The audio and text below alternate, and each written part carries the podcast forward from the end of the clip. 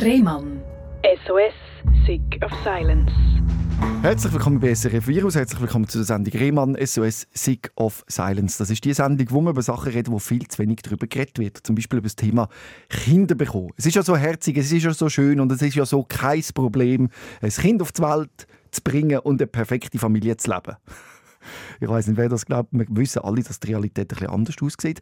Trotzdem schämen sich Leute dafür, wenn sie mit einer Überforderung konfrontiert sind nach der Geburt. Es ist auch immer Heavy Metal. Ich kenne es von meinen Freunden. Wenn dann einfach das Kind da ist und man bekommt die Hand drückt, dann heisst es so und jetzt viel Spaß mit ihrem Kind. Das Leben ändert sich total und äh, es ist eine grundsätzliche Überforderung für jedes ältere Paar. Das ist klar. Es gibt jedoch auch Menschen, die kommen nicht mehr mit dieser Überforderung klar. Und das ist wichtig, dass sie die richtige Hilfe bekommen. Und trotzdem werden die immer noch stigmatisiert. Sachen wie, oh, das ist keine gute Mutter. Und so müssen sich die Menschen anlassen. Dabei sind es so viel, wo Unterstützung brauchen in so einer Situation. Genauso jemand sitzt mir gegenüber. Grüezi Sarah, schön bist du da. Hoi Robin. Wie ist es dir gegangen von dem Moment, wo du gemerkt hast, jetzt habe ich ein Kind? Ähm, mir ist es am Anfang sehr gut gegangen, wo mein Sohn auf die Welt kam, die ersten vier bis sechs Wochen und es hat erst ein bisschen später angefangen. Was ich aber nicht gleich gesehen, ich habe mich eigentlich nie geschämt. Ich habe immer darüber geschwätzt und ich schwätze heute noch darüber, weil ich es ein mega wichtiges Thema finde. Und weil, wenn man darüber schwätzt, dann merkt man auch, dass ganz viele andere Leute das auch haben und dass man gewissen Leuten sogar helfen kann mit den Aussagen. Du bist ja auch in der Klinik gewesen, im Spital Affoltern, die Mutter-Kind-Abteilung. Genau. Wie hast du das dort erlebt? Auf was für Menschen bist du dort getroffen? Also grundsätzlich habe ich es sehr gut erlebt. Ich bin auch, froh, als ich dann dort bin, nach einer gewissen Leidenszeit. Dort ist gerade so wie ein Druck abgefallen eigentlich. Und ich habe wirklich diverse Leute getroffen. Also da hat es Frauen mit klassischen postportalen Depressionen gehabt, die wirklich ihre Kinder so emotional nicht haben können annehmen. Da hat es Frauen mit Angstzuständen gehabt. Es hat eine Frau gehabt mit einer bipolaren Störung, ähm, die hat müssen Medikamente absetzen wegen der Schwangerschaft. Und dann hat es das ausgelöst. Es hat ähm, Frauen gehabt mit Angstzuständen beim, beim Stillen. Ja, diverse. Und dann eben so wie ich, wo ich kann, ähm, nicht mehr schlafen über eine Woche und bin wegen dem dann auf Affolter gekommen, damit ich einerseits medikamentös behandelt werde und andererseits aber auch mit Gesprächstherapie. Ja, hatte dann auch Angstzustände eigentlich gehabt, dass ich wirklich gar nicht mehr schlafen kann und bin durch das total in eine Überforderung hineingekommen. Und auf diese Geschichte gehen wir jetzt ein, und zwar äh, deine ganz persönliche Geschichte, könnte aber auch die Geschichte sein von jedem anderen wo konfrontiert ist mit der Auseinandersetzung, ich bekomme jetzt ein Kind und das ist ja bei dir schon der Weg dorthin, ist ein bisschen steinig Du hast PCO. Genau. Erklär mal den Leuten, was PCO ist. PCO, ähm, ich kann den Begriff nicht so gut aussprechen, ähm, ist so der Zustand, wo wenn Frauen zwar Eier haben, aber die Eier die wachsen nicht und die springen nicht. Mhm. Und durch das muss man äh, hormonell stimulieren beim Gynäkolog und dann springen dann die Eier. Dann schaut man schauen, wann das passiert. Und wenn das passiert ist, bist du eigentlich gezwungen, zum dann Geschlechtsverkehr haben, dass die Chance am grössten ist, dass du mhm. schwanger wirst.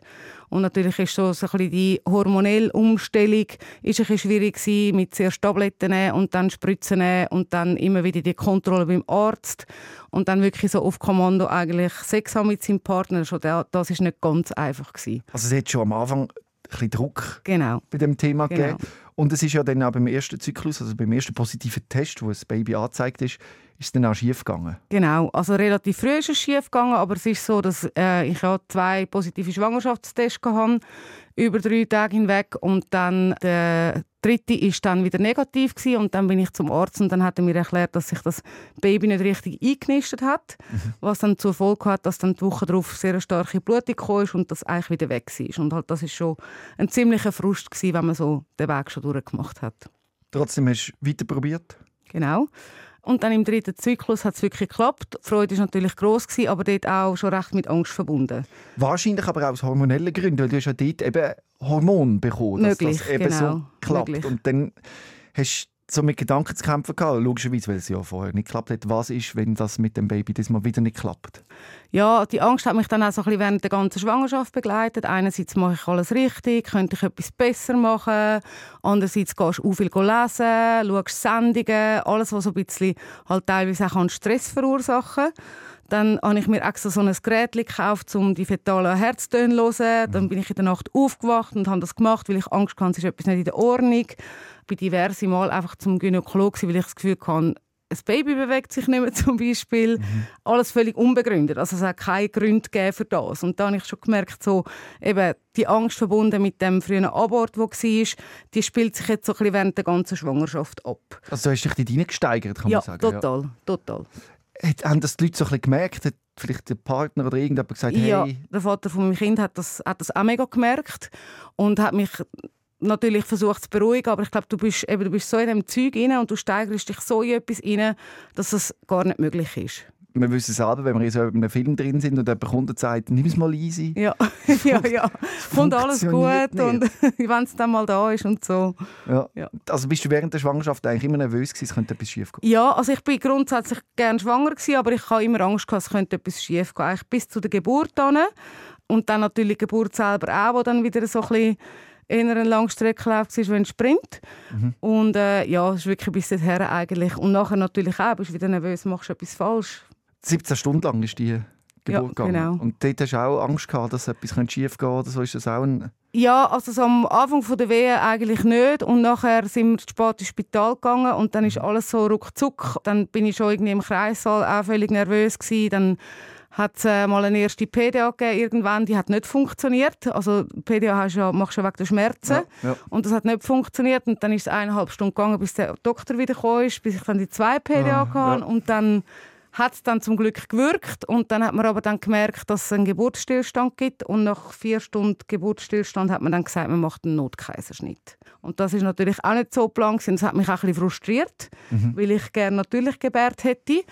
Und dann eben mit irgendwie 13 Stunden Wehe und dann äh, noch vier Stunden Geburtsstillstand und dann am Morgen um 7 Uhr oder so ein Kaiserschnitt, mhm. bist natürlich einfach auch mega, mega fest kaputt. Also ja. das wissen alle Frauen, die, so lange geboren haben. Und mir hat mir dann äh, mein Sohn irgendwie nach zwei Minuten weggenommen von der Brust. Und das ist für mich auch schon so etwas wo, das hat mich mega fest traurig gemacht. Ja. Dass, er, nicht hat können bei mir bleiben so wie das Plan war, sondern dass ich ihn abgeben musste, dass ich mal irgendwie drei Stunden schlafen Eine Erholung von einem Kaiserschnitt ist natürlich auch etwas anderes als bei einer natürlichen Kommt noch dazu, genau. Geburt. Und dann so die ersten vier Wochen, hast du gesagt, es sei eigentlich relativ gut gelaufen. Aber wenn man weiss, wenn man Neugeborenes hat, also das ist auch Stress. Da muss ja. man regelmäßig stillen, oder? In welchem genau. Stundentakt? Am Tag ist es so gegangen, alle drei Stunden, aber das Problem ist dann irgendwann wurde in der Nacht, ähm, dass ich alle zwei Stunden stillen mhm. ähm, Entweder weil er wieder eingeschlafen ist oder weil ich während dem Stillen wieder eingeschlafen bin, weil ich so müde war.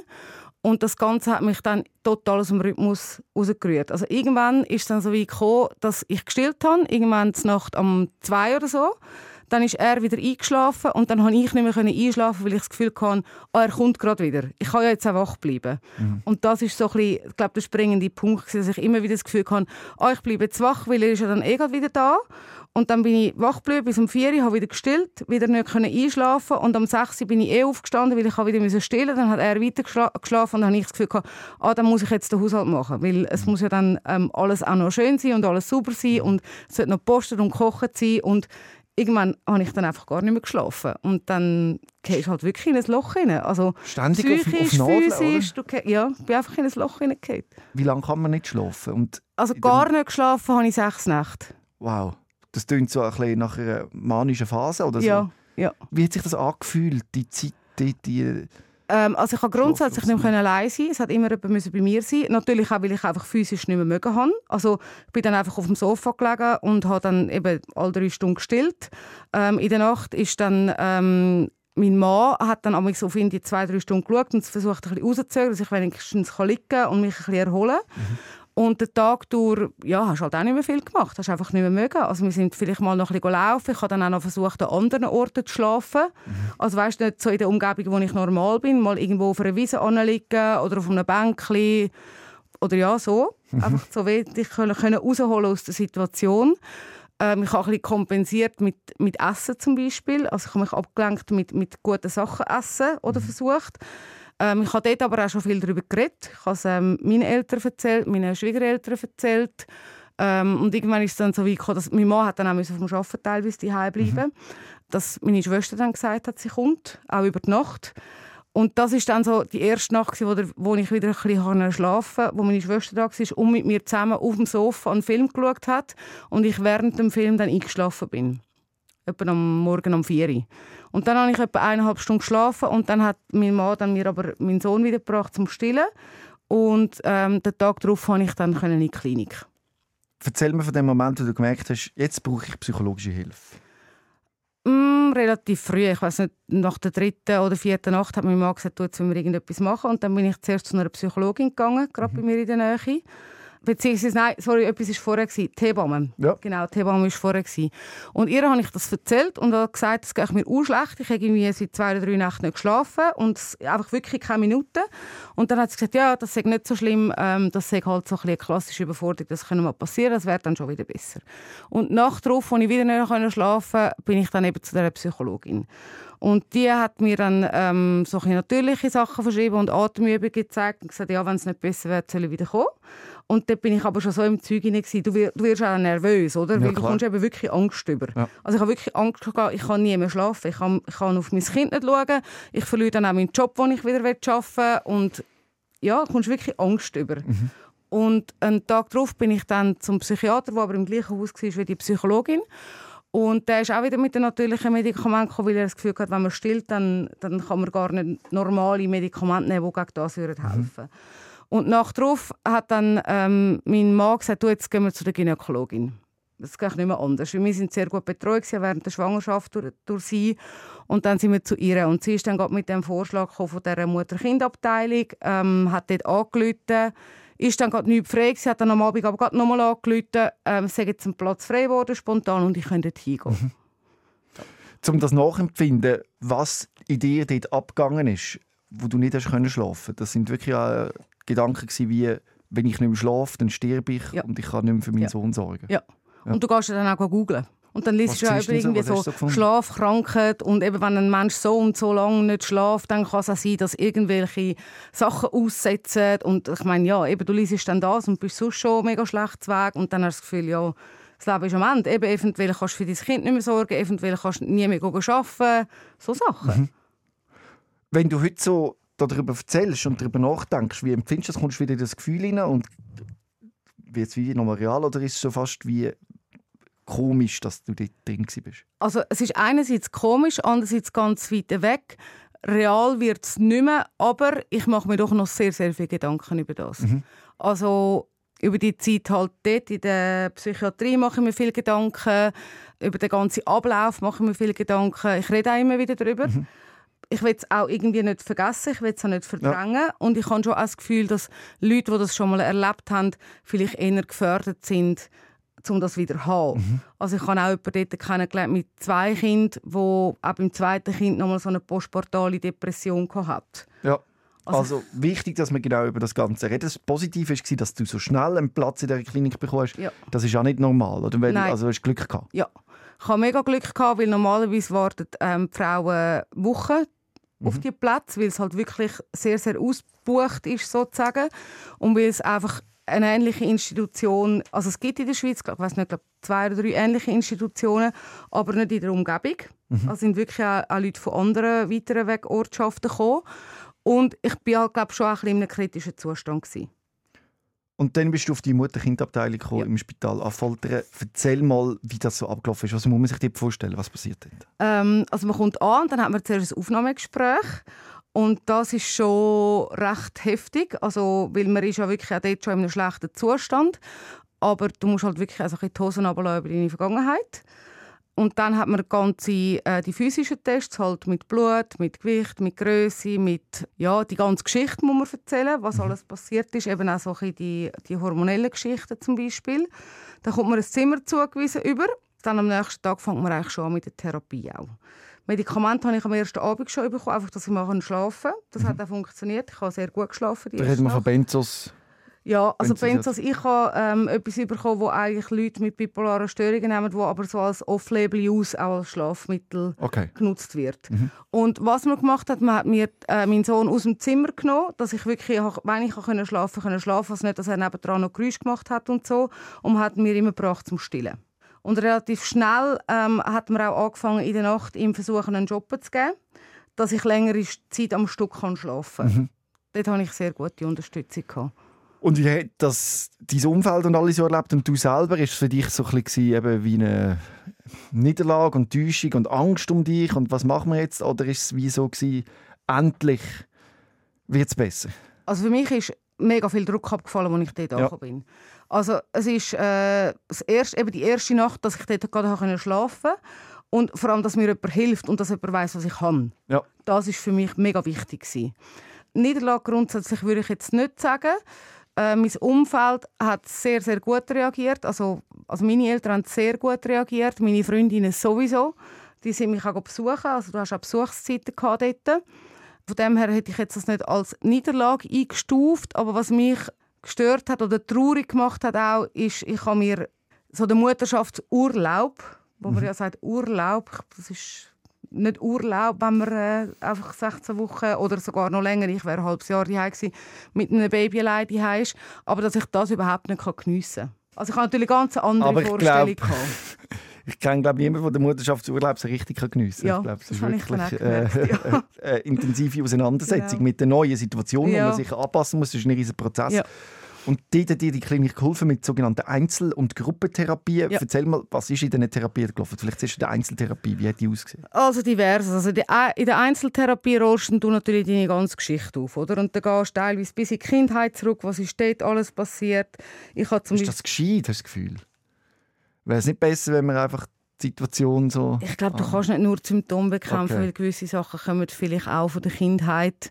Gewisse Sachen können natürlich auch genetisch bedingt sein. Und wir haben ähm, das Phänomen bei uns in der Familie. Ja, Und gewisse Sachen, gerade so bei mir mit dem Schlafen, wo ich auch seit der Kindheit Probleme habe, okay. glaube ich, hat sicher auch mit dem zu tun. Mhm. Und ich bin ja nachher auch weiterhin in die Therapie gegangen und wir haben diese Sachen wirklich auch behandelt. Ja. Dann aber zum Beispiel auch eine Familienaufstellung habe ich können machen, können dort zweimal in Paartherapie gehen, weil es natürlich auch eine ganz schwierige Situation für, für die Partnerschaft. Und in der Gruppentherapie hast du mehr als so die allgemeinen Sachen angeschaut, über, über Familie, über die Gefühle, die sind, wenn du ein Kind bekommst, über Ängste, die ähnlich sind untereinander, wie kannst du dich unterstützen. So Sachen hat man eher dann in der Gruppentherapie angeschaut. Hat das gestärkt in dieser Gruppe? Oder ist es ein bisschen komisch, wenn man mit fremden Leuten so ins Zeug muss teilen muss? Ähm, am Anfang hat es mich gestärkt und am Schluss hat es mich frustriert, weil ich gemerkt habe, dass die Leute, also dass die Frauen teilweise, die nach mir gekommen sind, früher wieder gegangen sind.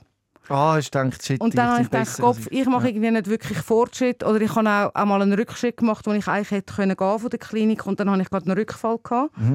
Ähm, wo ich dann gemerkt habe, eben, gewisse Frauen sind vier Wochen da, das heißt, eigentlich ist es so ein bisschen die Mindestdauer und ich bin am Schluss zwölf Wochen dort, gewesen, wo das Maximum ist. Erzähl mir, wie so ein Rückfall aussieht.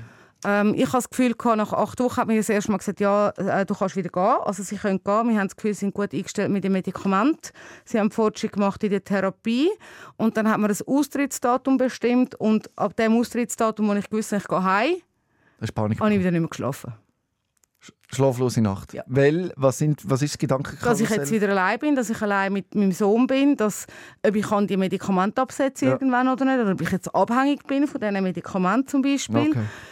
Ja, das eigentlich. Dass mich niemand mehr unterstützt in der Nacht, weil ich habe wirklich viel Unterstützung auch gehabt dort in der Nacht. Wie sieht so eine Unterstützung in der Nacht aus in dieser Klinik? Also sie haben mir den, meinen Sohn rausgenommen aus dem Zimmer, in ein anderes Zimmer da und haben dann eben nach dies nach mehr, mehr geschöppelt auch in der Nacht. Ich konnte dann nicht mehr so viel müssen stillen und durch das konnte ich natürlich viel mehr können schlafen und bin viel erholter gewesen, oder? Und ich habe gewusst, wenn ich heimkomme, dann will ich entweder wieder mehr stillen oder vielleicht, klar, mein Ex-Mann kann mal einen Job der, aber der muss arbeiten, der kann dann auch nicht die ganze Nacht schöppeln. Also die Unterstützung in der Nacht, das ist wirklich wahnsinnig gewesen. Und dann habe ich gewusst, das fällt weg, natürlich. Dann hast du Panik wieder bekommen, das Gedankenkarussell ist losgegangen, hast nicht schlafen. Ja. Fühlt sich das auch, also ich kann, mir das, ich kann das nachvollziehen, die Gedanken, aber gibt es da so ein Gefühl dazu, wo dich wach treibt, dass wenn du das müsstest beschreiben, wo ist das im Körper, wie fühlt sich das an, die, der, der Wahn oder die Angst? Ich glaube, grundsätzlich war es bei mir nicht, gewesen, dass ich schlafe und wieder aufwache, sondern dass ich gar nicht einschlafen kann. Ja.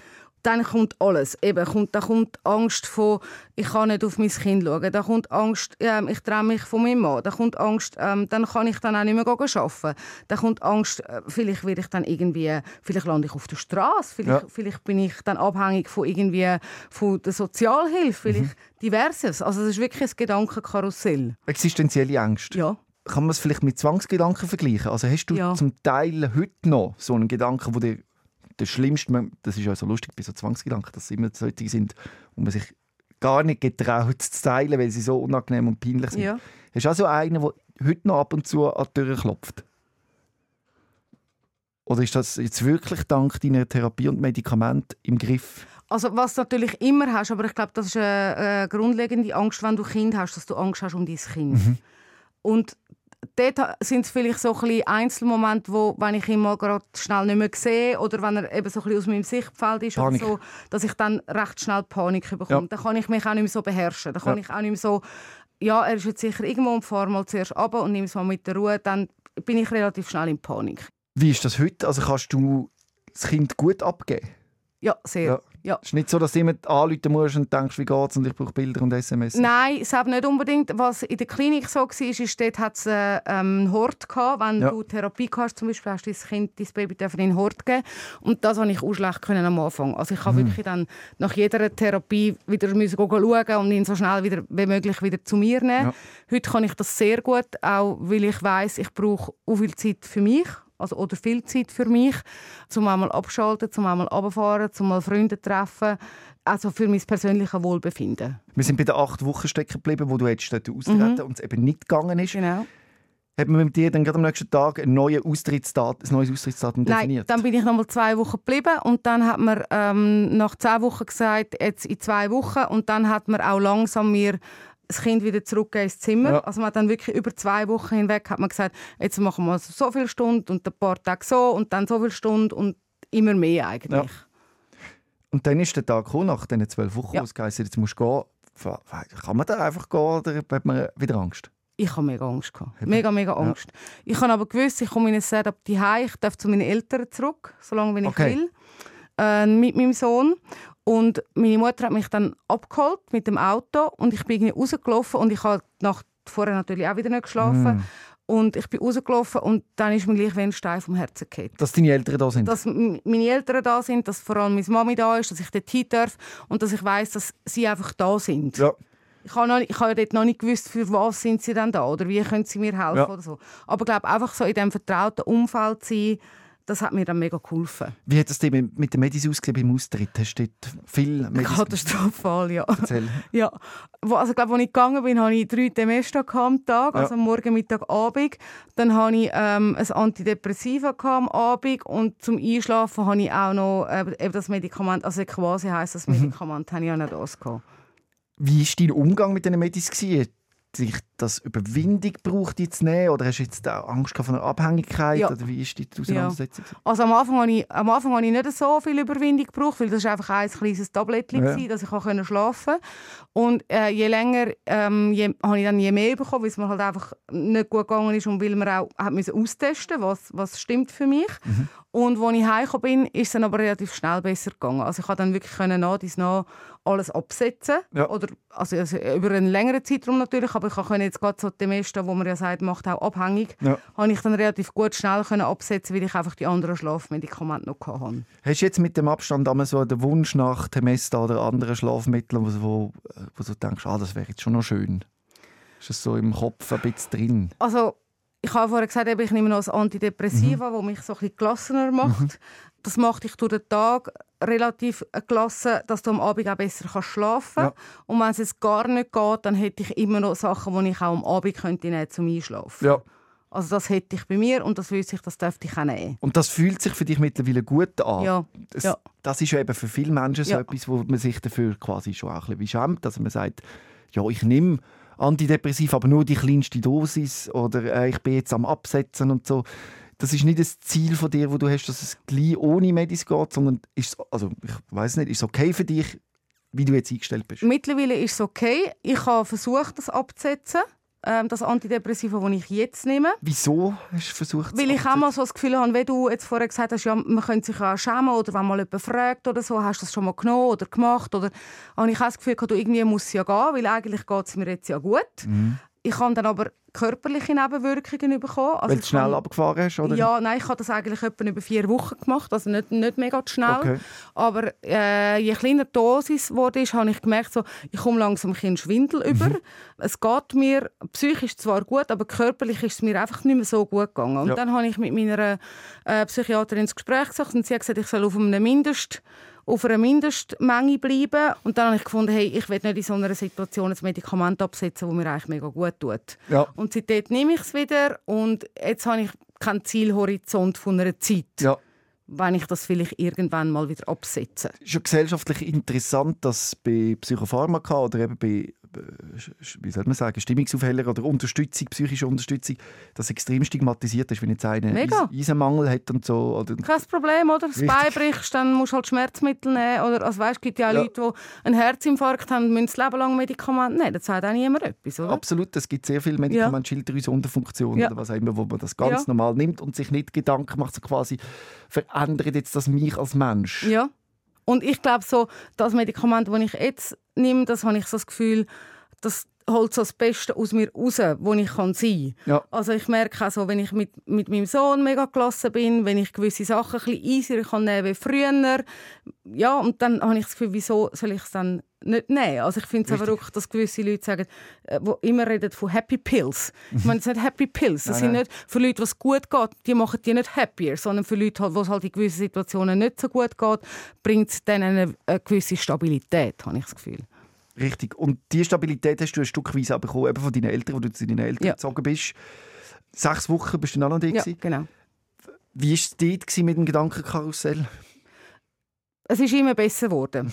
Ähm, eben auch durch das Medikament absetzen und das Gefühl du kommst so ein bisschen ohne die Medikamente, es ist wie wenn du es beibrichst, du lernst langsam wieder laufen. Habe ich auch Selbstbewusstsein bekommen. Ich habe natürlich, bin auch wieder in meinem normalen Umfeld gewesen, habe wieder mehr Freunde können treffen, auch, auch mit unserem Sohn, habe können so den Alltag eigentlich leben, aber gleich mit Unterstützung von den Eltern oder vor allem von meiner Mutter. Es ist dann nochmal ein Rückfall gekommen, wo ich wieder hätte sollen in den Job einsteigen ist für mich wieder zu viel Logisch. geworden. Ja. Also ich habe wieder das Gefühl gehabt, wow, jetzt muss ich und ich muss dann auch wieder heim wohnen. Und dann hatte ich nochmal einen Rückfall gehabt und dann habe ich glaube, das bin ich jetzt gar nicht mehr sicher, zwei oder vier Wochen später angefangen zu arbeiten. Wie hast du dich gefühlt eben mit dem Rückfall und so? Äh, hast du dich als Versagerin gefühlt oder hast du das können annehmen so quasi als krank? Nein, dort ist es mir wirklich wieder schlecht gegangen. Was mir dann wieder ein Stückchen besser gegangen ist, ich du, das kann auch sein, dass es irgendwann mal wiederkommt. Ja, aber Und- sag noch schnell, wenn du sagst, mir ist schlecht gegangen, wie sieht das aus, wenn es dir schlecht geht?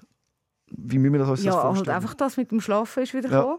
Dann habe ich wieder Medikamente wieder ein bisschen müssen aufentun, die ich eigentlich vorher so ein bisschen erfolgreich sage jetzt, abgesetzt habe. Mhm. Und einfach wieder so ein bisschen am Boden zerstört und auch so den Alltag. Klar, ich habe den Alltag gemeistert. Also weißt, ich kann alles können machen, aber alles wieder mit dem Gedankenkarussell. Bei dem Gedankenkarussell hast du das Gefühl, die Gedanken, das bist du? Oder ist das, oder denkst du einfach und du bist wie machtlos gegen das und Du bist total machtlos.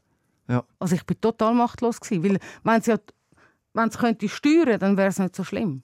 Also ich habe wirklich keine Pause gefunden von diesen Gedanken, oder? Das ist ja das Schlimme. Das rotiert den ganzen Tag und du liegst dann so ins Bett oder du bleibst, bleibst möglichst lang wach, dass du nicht musst denken, ich kann nicht schlafen und dann gehst du ins Bett und du denkst gleich immer noch dran. wer macht die Gedanken? Ja, wahrscheinlich schon du selber, ich weiß es nicht, oder? Ich glaube eben nicht. Oder ich glaube eben, oder? ich kenne es, das kennt jeder, der zulässt, das, was du beschreibst. Ich kann es so nachvollziehen und ich setze mich eben auch mit der Frage auseinander. Ich habe auch wirklich eklige, ich weiß gar nicht, wie ich sagen, Gedanken, die mich wirklich nerven. Ich sitze im Auto, da kommt wieder der blöde Gedanke und ich denke einfach, fuck, hau ab, es regt mich auf. Mhm. Ja. Und ich denke, ja, ich mache doch das nicht selber. Also, wer, also ich sehe es einmal wie Schnaufen, mache ich, wir ja. Ja. auch nicht aktiv, es schnauft einfach. Ja. Und ich habe das Gefühl, es denkt in meinem Kopf einfach und es denkt an auch Sachen, die mich richtig fertig machen. Ja. Ja, eben, es frustriert dich ja auch mega. Und wir können es einfach nicht steuern. ja. Und du denkst ja auch, weißt, jetzt gerade eben, wenn du ein Kind hast oder wenn, wenn andere schöne Sachen passieren im Leben, du kannst dann das gar nicht richtig geniessen, oder? Mhm. Dann denkst du, so, jetzt ist mir eigentlich so etwas Gutes passiert. Jetzt habe ich ein gesundes Kind auf die Welt gebracht. Und es ist eigentlich eben mega schön, ich darf jetzt auch wieder arbeiten und ich kann wieder heim und ich kann die Medikamente können und dann macht es so Bang und Ja. dann kommen die wieder Gedanken wieder. Und mir hilft, hilft dann einmal, wenn ich äh, erkenne, darum habe ich dich so, so ein Mhm. bisschen blöd gefragt, wer denkt das, Ja. dass das gar nicht meine, dass das gar nicht meine Gedanken sind, sondern dass es einfach denkt. Und ich gehe dann wie in Distanz und schaue dann wieder meine schlimmen Gedanken an und sehe, mache so wie für mich, okay, jetzt denkt es das wieder. Also Mhm. das ist wie ein Krampf im Bein oder so. Oder? Da fragt man, wer macht den? Der ist dann einfach da und dann schaue ich den Krampf an und sage nicht, oh, ich bin so dumm, ich mache einen Krampf, sondern ich probiere zu sagen, jetzt habe ich einen Krampf, jetzt habe ich die Gedanken. Und solange ich die nicht mehr so mit meinem Ich, mit meinem Ego verbinde, also mit dem, dass ich sage, das bin ich, die Gedanken, geht es ein Stück besser. Mhm. Ja, das ist auch so ein Therapieansatz. Mhm. Also das ist auch in der Verhaltenstherapie lernst du das auch. Und ähm, ich habe in der Klinik viel meditiert mit so einer App. Das kann ich gar nicht, aber ja, es ist gut, dass du das gelingt äh, ich hast. Ich jetzt auch nicht mehr. Es ist wirklich meditieren. Ich mache es jetzt auch nicht mehr, aber dazu mal, aber halt auch, weil ich das Gefühl hatte, also meditiert eben mit einer App, wo auch jemand etwas gesagt gut, oder ja. erzählt hat, weil ich dann das Gefühl hatte, wenigstens in dem Moment, wenn jemand mir so etwas direkt ins ja. Ohr sagt, komme ich ein bisschen weg und schnaufe vielleicht auch ja. ein besser, weil was ja oft auch passiert in diesen Zustand von Angst, in dass du halt sehr oberflächlich schnaufst mhm. und dann du das noch viel nervöser wirst und das hilft dem Karussell natürlich auch nicht. Ich kenne Menschen, die riesen Erfolg haben mit Meditieren und so die Zwangsgedanken besser in den Griff bekommen, oder das besser können annehmen und das ist sicher ein, ein, Weg, oder? aber es ist halt auch Arbeit. Ich habe es also, in der Klinik gemacht, so habe es nicht mehr, nicht mehr gemacht nachher. Ja. Ich habe keine Zeit, um einfach 20 Minuten anzuhocken und meine Gedanken anzuschauen. Ja, also, eben, ja, ja, absolut. Schlimm, ja. schlimm, was ich gerade sage, aber man sagt es eigentlich. Was hast du denn sonst noch für Skills gefunden, wenn das wieder so kommt, um einigermaßen besser damit klarzukommen, außer Medikamente erhöhen? Ähm, also eben das, was ich vorher gesagt habe, auch mal können sagen, hey, ich brauche mal Zeit für mich. Ich ähm, darf mein Kind auch mal abgeben. Andere Leute haben auch Freude an ihm und geniessen ja. es mit Zeit mit ihm zu verbringen. Dann, also was ich noch gemacht habe, ich habe noch ganz viele Sachen gemacht dann nach der Klinik. Also ich bin zum Beispiel noch in die Hypnosetherapie oh, gegangen. Ja. Ich bin zum Beispiel eben in die Atemtherapie bin ich mehrfach mhm. gegangen.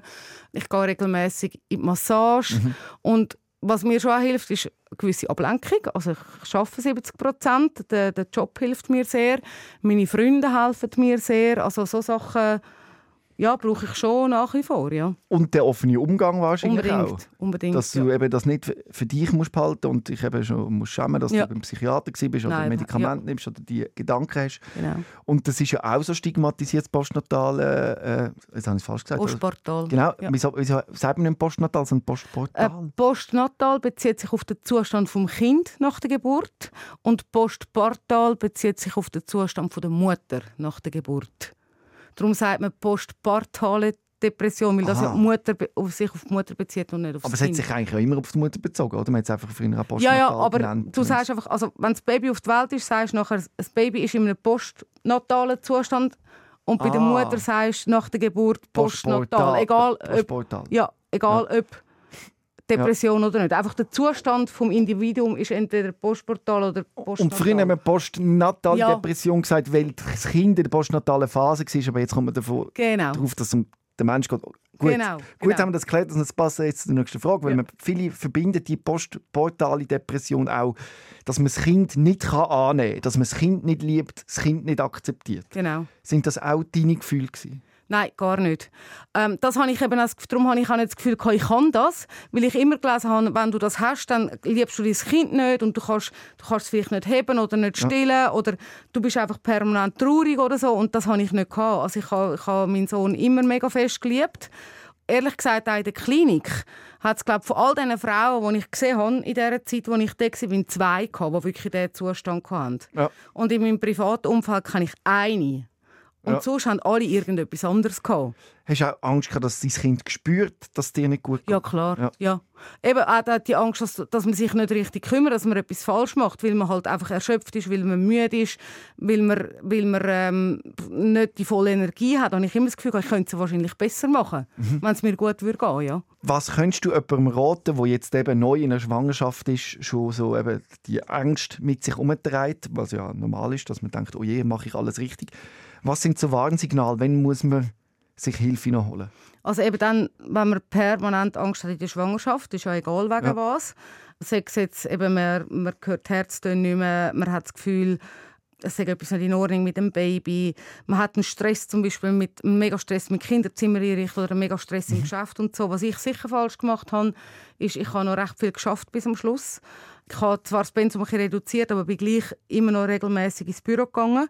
Ich habe dort schon gemerkt, ich habe es mega ziehen im Bauch zum Beispiel. Ich bin permanent nicht entspannt gewesen. Ich habe dort schon sehr schlecht geschlafen. Ich glaube, ich hätte früher mehr reduzieren, vielleicht auch ein bisschen früher aufhören zu arbeiten. Ich habe immer noch sonst sehr viel gemacht. Ich hätte mich vielleicht sonst am Schluss der Schwangerschaft mehr erholen sollen. Eben, ich hatte Stress mit äh, Sachen kaufen, Zimmer einrichten, alles muss perfekt sein. Also den Perfektionismus mal können weglegen. Mhm. Und ich glaube, was hilft, also was ich auch gemacht habe, was mir schon gewissermaßen cool fand, ist, ich bin Schwangerschafts-Yoga, ich bin äh, äh irgendwie Schwangerschaftsbeckenbodenturnen, dass man so etwas macht, aber nicht, dass man zu viel macht. Man muss nicht alles machen. Ja, man kommt ja, in die Schwangerschaftshypnose, das habe ich auch noch gemacht. also, ich habe wirklich irgendwie alles gemacht, dass ich das Gefühl habe, es ist perfekt und ich habe mich so gut darauf vorbereitet. Hast du das Gefühl, man hätte es früher können erkennen Also hat die Fachpersonen oder vielleicht also sein näheres Umfeld können sehen, oh, oh, da läuft etwas schief, die Frau braucht Hilfe. Oder hast du es auch wie versteckt und immer gegen außen so dass der Schein gewahrt, hey, es ist einfach alles super? Ja, ja, also gut, das mit, dem, eben das mit der Angst vor jetzt einem Baby geht nicht gut, das hat mein Partner natürlich gewusst. Aber alle, also bei allen anderen habe ich jetzt auch nicht gross etwas gesagt. Ja. Und halt allgemein so der Perfektionismus oder auch das, das, ähm, das Umrennen für gewisse Sachen, mhm. das kann man natürlich schon irgendwie ein bisschen verhindern was man heute weiß, ist, wenn jetzt jemand das schon mal hat, dass man kann, wenn man ein zweites Mal schwanger wird, gewisse Hormonpflaster geben, wo das ein bisschen, wo das könnten mindern. Das weiß man. Ja. Aber wenn du das noch nie hast, dann weiß natürlich nicht. Und ich habe vorher auch noch nie Depression gehabt, darum ja. bin ich selber nicht auf das gekommen. Und nehmen wir an, du wärst eben genau in dem Wahn gewesen, alles richtig machen und so, und jemand vom Umfeld hätte das irgendwie gespürt und hätte dich darauf angesprochen. Wärst du hättest du das als Beleidigung angenommen? Hättest du mit der Person reden oder? Also ich hätte sicher darüber reden aber ich hätte glaube gesagt, mir passiert das sicher nie. Alles gut, so quasi ja. hast du gesagt. Ja. Wie würdest du jemanden vom Umfeld raten, das gibt es ja sehr oft, wo sieht, hey, meine Partnerin oder Kollegin, Freundin ist in dem Wahn drin und ich komme nicht an sie an. Wie würdest du probieren? Also meinst du jetzt vor oder nach der Geburt? Also entweder während der Geburt, wo man merkt, ja. sie ist völlig im Wahn, rennt von einem Termin zum nächsten, will alles richtig machen. Man traut sich dann fast nicht zu einer Person zu sagen, hey, ich mache mir Sorgen um dich, schau mal. Mhm. Also grundsätzlich sicher ein Gespräch suchen. Wie hättest du es dir gewünscht? Wie machen wir das am besten? Also ich, mache mir halt Sorgen halt um dich, so Ich bin halt immer so ein bisschen äh, auf direkte Art. Immer. Ja. Also man muss es direkt ansprechen. Das hätten meine Freundinnen wahrscheinlich auch gemacht, wenn sie das Gefühl hätten, es ist irgendwie... Aber sie haben es nicht so gecheckt. Nein, und ich habe es ja auch nicht gecheckt. Also, ja. weißt, wie soll es jemand anders checken, so, zum, wenn ich das Gefühl habe, ja, ich mache es ja perfekt oder ja. ich versuche es so gut wie möglich zu machen, oder? Dann hast du ja das Gefühl, ich mache ja alles, dass es gut mhm. ist. Wie kann es dann schief rauskommen? Aber du merkst, ich probiere irgendwie etwas zu finden, um das zu verhindern. Hätte es eine Chance gegeben, dass also, man das irgendwie aufhalten kann? Oder ist klar, wenn das Programm einmal läuft, dann verschnetzelt es dich Also was ich äh, finde, ist, es muss einfach allgemein mehr darüber geredet werden. Ja, und absolut. was zum Beispiel mich jetzt im Nachhinein auch gestört hat, wir sind in einem Geburtsvorbereitungskurs gewesen, wo irgendwie mehrere Tage gegangen ist. Und dort ist das vielleicht fünf Minuten ein Thema gewesen. Oh. Und das habe ich im, im Nachhinein, wo ich selber kann, mega krass gefunden. Und was ich auch würde empfehlen, ist zum Beispiel für Hebammen. Du lernst ja die Hebammen schon vor der Geburt kennen, dass die das als Thema aufgreifen. Dass du es einfach mal im Hinterkopf hast und weißt, hey, wie könnte ich reagieren, wenn so, so ein Zustand würde kommen, wenn du in dem Moment selber gar nie daran denkst. Mhm. Weil die hormonelle Umstellung während der Schwangerschaft, die schüttet ja auch Glückshormone aus. Also weißt, dann denkst du noch weniger dran, oder? Oder zum Beispiel auch, dass eine Gynäkologin das als Thema würde aufnehmen würde, so vor der Geburt. Hey, wenn dann das wird passieren kommen sie zu mir oder melden sie sich dort und dort. Darum ist es so wichtig, dass du eben anders stehst und Aufklärungsarbeit leistest. Ich finde es großartig, dass du da hier bist und deine Geschichte erzählt hast. Gibt es abschließend etwas, wo den Leuten mitgeben kannst? Also abschließend ähm, würde ich den Leuten oder vor allem den Frauen sicher auf den Weg mitgeben, den Gedanken vor einmal durchzuspielen, was ist, wenn so etwas passiert und vor allem schnell reagieren, weil ich glaube, es wird, du kannst es oft selber nicht mehr rausholen. Mhm. Und im Umfeld auch, wenn man irgendetwas bemerkt oder ein Gefühl hat oder so, dass man, dass man sich darauf anspricht.